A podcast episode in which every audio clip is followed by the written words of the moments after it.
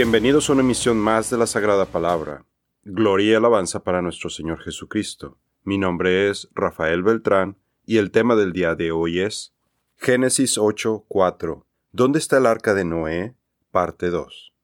En la emisión anterior vimos que desde la antigüedad hasta los tiempos de Marco Polo había peregrinos que sabían perfectamente en dónde se localizaban los restos del arca de Noé y para ellos era una atracción turística que podían visitar sin necesidad de ser expertos alpinistas para escalar el monte Ararat.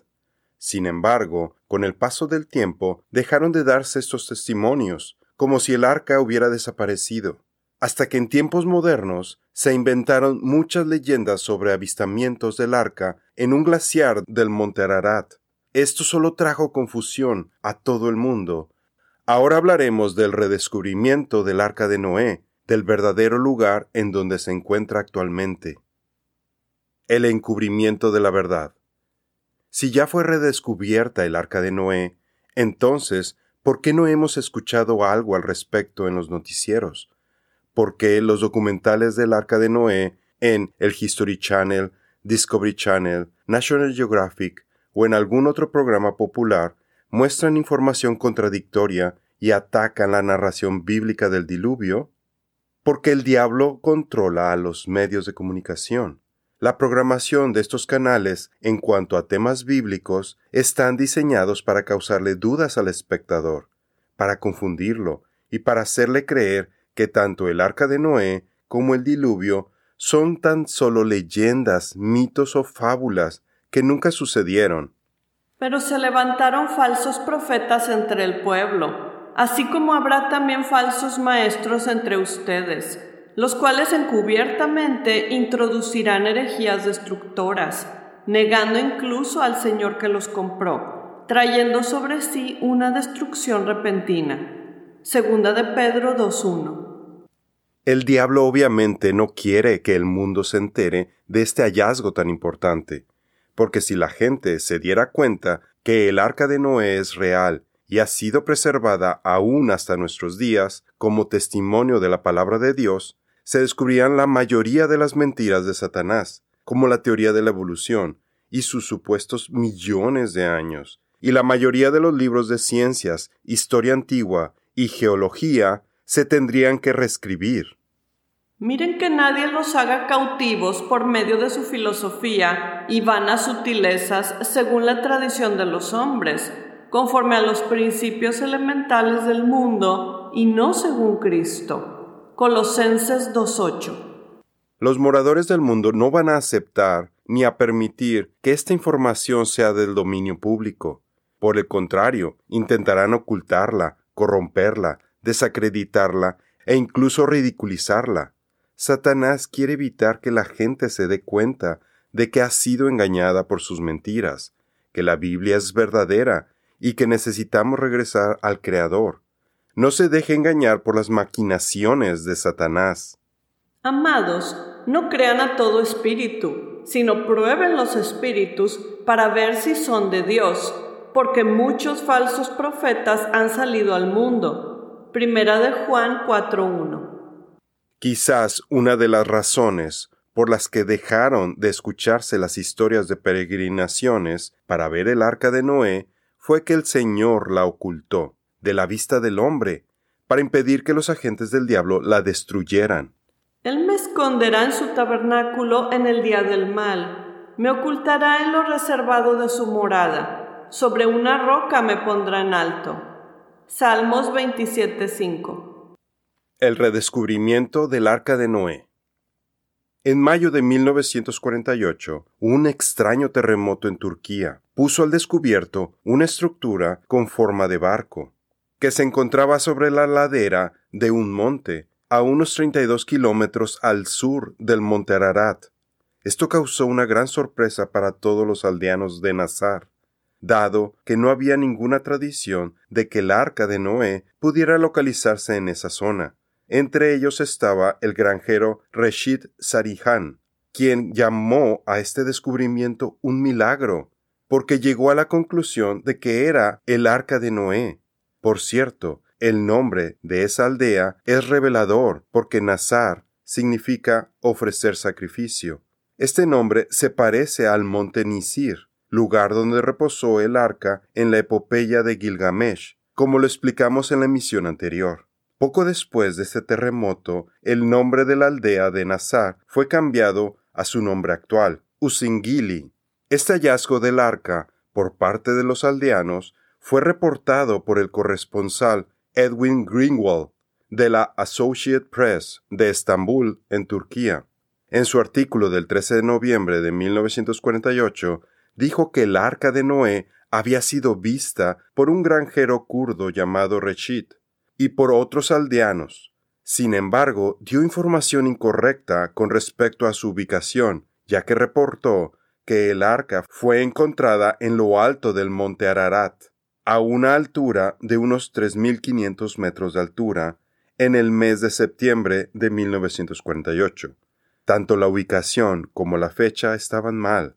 Este reporte ocasionó que fueran expediciones rumbo al monte Ararat, quienes, al no encontrar a Reshid ni a Alarca en ese lugar, regresaron decepcionados y desacreditaron la historia.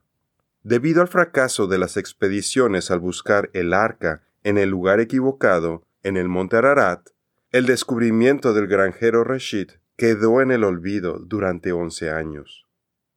El arca de Noé en Life Magazine fue hasta el 11 de septiembre de 1959 cuando el arca fue fotografiada accidentalmente desde el aire por el capitán del ejército turco llamado Ilhan Durupinar, quien estaba trabajando para el servicio geodésico de la OTAN. Al estar revisando las fotografías aéreas, se encontró una curiosa formación geológica con forma de un barco localizada sobre una montaña a unos 32 kilómetros al sur del monte Ararat.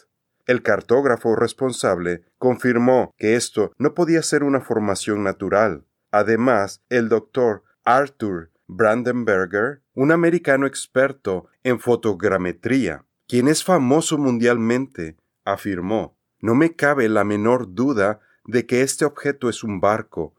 En toda mi carrera Nunca he visto un objeto como este en una fotografía estereoscópica. Incluso la longitud aproximada del objeto coincide con el arca de Noé.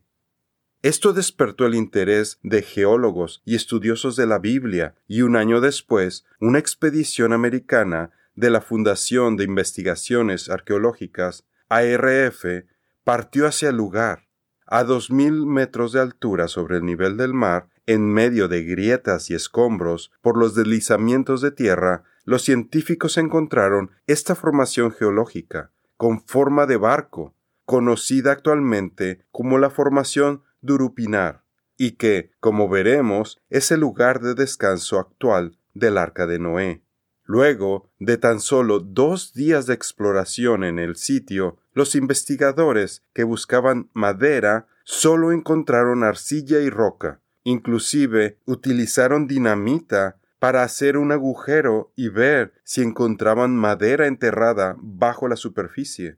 Pero solo encontraron lo que parecía ser más tierra, por lo que la expedición llegó al precipitado veredicto de que se trataba de una formación geológica natural, sin considerar que una madera de unos 4.500 años de antigüedad a esta altitud ya se hubiera podrido tiempo atrás si no se hubiera fusilizado. Esta aparente desilusión rápidamente fue aprovechada por el enemigo, de modo que la popular revista americana Life Magazine, en la edición del 5 de septiembre de 1960, aprovechó para confundir y hacer dudar a la gente, al publicar los supuestos resultados negativos de la apresurada investigación de dos días en el sitio del arca. Llamaron esa formación en forma de barco un misterio y reportaron que, según la investigación, no había señales de que el objeto fuera hecho por el hombre. Sin embargo, también reportaron la opinión de un científico del grupo, quien dijo nada en la naturaleza podría crear figura simétrica semejante. En aquel tiempo, respondiendo Jesús, dijo, Te alabo, Padre, Señor del cielo y de la tierra, que hayas escondido esto de los sabios y de los entendidos, y lo hayas revelado a los niños. Mateo 11:25 Antes de continuar, les comparto un mensaje de nuestra tienda Beidiles. La Sagrada Palabra pone a su disposición su nuevo libro, Las siete armas espirituales. En él encontrará una descripción detallada de cada una de las piezas que componen la armadura de Dios. Si usted ya cuenta con su armadura, ahora necesita aprender a utilizarla. Conozca las estrategias del enemigo y protéjase contra sus flechas incendiarias. Mejore su relación con el Señor, obtenga mejores resultados a sus oraciones para que sean escuchadas. Al ponerse su armadura a diario, incrementará su fe y mejorará su discernimiento espiritual. Encuentre el libro y el audiolibro en nuestra página web beidiles.com. También se encuentra disponible el libro digital en formato Kindle en Amazon y como libro impreso. Ahora regresamos con nuestro programa. El Señor muestra dónde está el arca. Esta estrategia del enemigo volvió a funcionar porque durante los siguientes 17 años este maravilloso descubrimiento continuó siendo ignorado y pasó desapercibido por el mundo. De esta forma, los cazadores del arca volvieron de nueva cuenta hacia el monte Ararat para perpetuar entre los cristianos la confusión con respecto a su ubicación. Sin embargo, el Eterno tenía un plan. Él iba a utilizar este falso reporte para mostrar al mundo la localización del arca de Noé a través de un creyente cristiano llamado Ron Wyatt, quien vio el artículo de la revista Life Magazine que hablaba sobre la posible localización del arca de Noé y se interesó mucho en este descubrimiento. Podemos apreciar que por años el Espíritu Santo estuvo trabajando en el corazón de Ron para realizar esta labor. El misterio que había estado oculto desde los siglos y edades, pero que ahora ha sido manifestado a sus santos. Colosenses 1:26. Pero no fue sino hasta 1977 que Ron pudo viajar a Turquía para corroborarlo. Él compró boletos de avión y sus dos hijos adolescentes lo acompañaron para buscar el sitio mencionado por la revista. Al llegar a aquella región, contrataron a un taxista para buscar el arca. Sin embargo, el primer problema al que se enfrentaron fue el no saber hacia dónde debían dirigirse. Ron no sabía dónde se encontraba el arca, porque a pesar de que contactó a los miembros de la expedición mencionada en la revista, ninguno les supo decir cómo llegar al sitio de la formación que exploraron, dado que a ellos los habían llevado a caballo los militares turcos. Confía en el Señor con todo tu corazón y no te apoyes en tu propio entendimiento. Proverbios 3:5. Para solucionar el problema, Ron hizo oración, pidiéndole a Dios su ayuda para localizar el arca de Noé, para que el taxi que los llevaba se detuviera en el lugar donde debían comenzar a buscar. Y eso fue justamente lo que pasó. De camino a su hotel, el taxi en el que iban Ron y sus hijos se detuvo por sí mismo. El vehículo simplemente se apagó por completo. Así que ellos pensando que esto era la respuesta a su oración, apilaron rocas a un lado de la carretera mientras el chofer trataba de ver cuál era el problema con el taxi. Tan pronto terminaron de apilar las piedras, el taxi encendió sin problemas nuevamente y continuaron su viaje hasta que el auto se volvió a detener. Otra vez sucedió lo mismo, y Ron volvió a apilar piedras a un lado de la carretera.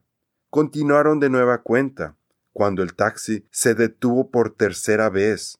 Ron empezó a sospechar que quizás el automóvil realmente tendría alguna falla mecánica, pero, de todas formas, por si las dudas, apilaron piedras por tercera vez. Clama a mí y yo te responderé y te revelaré cosas grandes e inaccesibles que tú no conoces. Jeremías 33:3 Ron dedicó los últimos tres días de sus vacaciones para visitar las tres áreas donde habían apilado las piedras, y en cada una encontraron pruebas de que efectivamente ahí estaba el arca de Noé, fue hasta el último día que Ron encontró la formación Durupinar y no tuvo mucho tiempo para explorar el sitio. Sin embargo, Ron regresó a su hogar en los Estados Unidos y continuó ahorrando dinero para financiarse el siguiente viaje a ese mismo lugar. Los descubrimientos de Ron fueron realizados a través de 18 viajes a este lugar durante 10 años. Ron financió todas sus expediciones, así que dependía del dinero que podía juntar para hacerlo. Jesús dice, pidan y se les dará busquen y hallarán, llamen y se les abrirá, porque todo el que pide recibe, y el que busca halla, y al que llama se le abrirá. Mateo 7, 7 al 8. El lugar donde Ron encontró el arca de Noé está localizado en la montaña Akiaila, situada sobre el valle de Gurbulak, cerca de la frontera iraní entre los pueblos de Telseker, Surbejan y Usengili Nazar. Esta formación descansa sobre las capas de roca sedimentaria mesoterciarias, corroborando que esta montaña se formó durante el diluvio y no después como el monte Ararat. El milagro que movió la montaña. Después de ver la misma formación que descubrió el granjero Reshid Sarihan, Ron supo que necesitaba permisos del gobierno de Turquía para poder excavar, para probar al mundo que esos eran los restos del arca. Entonces hizo oración, para que mejor un terremoto revelara más del arca. Su oración fue escuchada, y al año siguiente, en 1978, una serie de terremotos removieron tanta tierra alrededor del arca de Noé que la dejaron totalmente expuesta. Algo que le hubiera tomado al hombre décadas de excavación, el Señor lo hizo en segundos. ¿Acaso no nos dijo Jesucristo que si teníamos fe podríamos mover montañas? Jesús dice, porque de cierto les digo que si tienen fe como un grano de mostaza, dirían a este monte, pásate de aquí a allá, y se pasará, nada les será imposible. Mateo 17, 20b. Jesús dice, De cierto, de cierto les digo que el que cree en mí, él también hará las obras que yo hago, y mayores que éstas hará, porque yo voy al Padre, y todo lo que pidan en mi nombre, eso haré para que el Padre sea glorificado en el Hijo. Si me piden alguna cosa en mi nombre, yo la haré. Juan 14, 12 al 14 aldeanos ilesos después del temblor. De acuerdo al testimonio de la gente de los alrededores, esta fue una experiencia extraordinaria, porque antes del terremoto el cielo se tornó plateado. Esto ocasionó que los habitantes de la región salieran a mirar al cielo, maravillados, y gracias a este fenómeno los habitantes estaban fuera de sus casas, y por lo mismo no hubo heridos por el terremoto. Muchas son, Señor Dios mío, las maravillas que tú has hecho, y muchos tus designios para con nosotros. Nadie hay que se compare contigo. Si los anunciara y hablara de ellos, no podrían ser enumerados. Salmos 45. Muchas son las aflicciones del justo, pero de todas ellas lo libra el Señor. Él guarda todos sus huesos ni uno de ellos es quebrantado. Salmos 34, 19 al 20. El arca quedó al descubierto. Cuando Ron Wyatt se enteró de los terremotos en Turquía, se preparó para regresar en agosto de 1979. Cuando llegó, se sintió abrumado por lo que vio, gratamente maravillado por la respuesta a sus oraciones. Los terremotos removieron la tierra alrededor del arca. Pudo ver los restos de las costillas laterales del arca expuestos, tomar algunas muestras y medir su longitud de 157 metros, que es la longitud de 300 codos, exactamente según la descripción de la Biblia, con las medidas del arca. Ron confirmó que para las medidas debían considerar el codo real egipcio, de 52.3 centímetros, a diferencia del codo hebreo, porque el codo con el que Moisés hubiera estado familiarizado luego de pasar los primeros 40 años de su vida en Egipto habría sido el codo real egipcio, el estándar de medida más universal en el mundo antiguo. Y sabemos que Dios hace que todas las cosas ayuden para bien a los que lo aman, esto es, a los que son llamados conforme a su propósito. Romanos 8:28. En la época de Moisés no existía el codo común hebreo de 45.7 centímetros, que es el tradicionalmente aceptado en la actualidad para calcular las dimensiones del arca, que equivocadamente serían de 137 metros de largo. El codo hebreo fue una medida que se adoptó mucho tiempo después, luego del cautiverio. Puede ver más información con respecto a estas mediciones en nuestro estudio Génesis 6 del 15 al 16, Dios ordena la construcción del arca, parte 2. Lo anterior convenció a Ron de que estaba viendo los restos del arca de Noé. Sin embargo, aun con esta medición como una prueba tan convincente, Ron sabía que necesitaba explorar este sitio más a fondo. Grandes son las obras del Señor, buscadas por todos los que se deleitan en ellas. Esplendor y majestad es su obra, y su justicia permanece para siempre. Ha hecho sus maravillas para ser recordadas. Clemente y compasivo es el Señor. Ha dado alimento a los que le temen. Recordará su pacto para siempre. Salmos 111, 2 al 5. El deslizamiento del arca hasta ese sitio.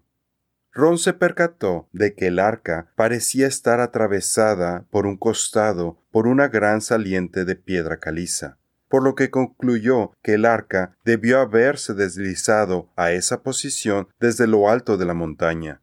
Su teoría fue comprobada cuando en la cima de la montaña Ron encontró un monumento de piedra antiguo, grabado con la imagen de un barco con ocho caras en su interior, varios pájaros y la montaña con forma de media luna. Mientras inspeccionaba la cima de la montaña en forma de media luna, Ron encontró en el suelo una gran sección de lo que parecía ser madera fosilizada, que medía 36 por 12 metros. Ron pensó que esta madera era la parte inferior del arca, marcando el lugar donde ésta reposó originalmente durante el diluvio. También encontró restos de que una avalancha de lodo había transportado el arca unos dos kilómetros cuesta abajo, hasta que fue detenida por la saliente de piedra caliza en su lugar actual. Este deslizamiento de tierra ha de haber colapsado los tres pisos de su interior y el lodo de la avalancha debió haberla enterrado para su preservación hasta nuestros días, a través de la fosilización. En 1984, Ron regresó y con la ayuda de detectores de metales encontró un patrón repetitivo cada 2.7 metros, que demostraba que la formación era algo hecho por el hombre. Tomó algunas muestras de las rocas, las cuales, al analizarlas en un laboratorio, se encontró que contenían altos niveles de carbono, 4.95%, algo normal para restos de madera descompuesta y fosilizada. En una especie de remache metálico se encontró hierro. Por las dimensiones del arca tiene mucho sentido que se utilizara metal para unir las vigas de la embarcación. Además, otras muestras mostraron aleaciones muy sofisticadas resistentes al agua, con aluminio al 6%, magnesio y titanio, en niveles de concentración que no se encuentran en la naturaleza. Al igual en un lastre que contenía manganeso a más del 84%, cuando en la naturaleza se encuentra entre el 35 y el 50%. Sabemos que el metal se trabajaba en tiempos antediluvianos, como lo vimos en Génesis 4, 19 al 24, la descendencia de Caín, parte 2. En nuestra siguiente misión concluiremos, con el favor de Dios, hablando de los esfuerzos de Ron Wyatt para el descubrimiento del arca, veremos qué hicieron las autoridades de Turquía al enterarse de los hallazgos de Ron. También veremos cómo estos hallazgos han inspirado a otros creyentes quienes han viajado a Turquía para corroborar la autenticidad de estos descubrimientos. Esto es todo por el día de hoy. Los esperamos en nuestra siguiente misión. Que Dios los bendiga.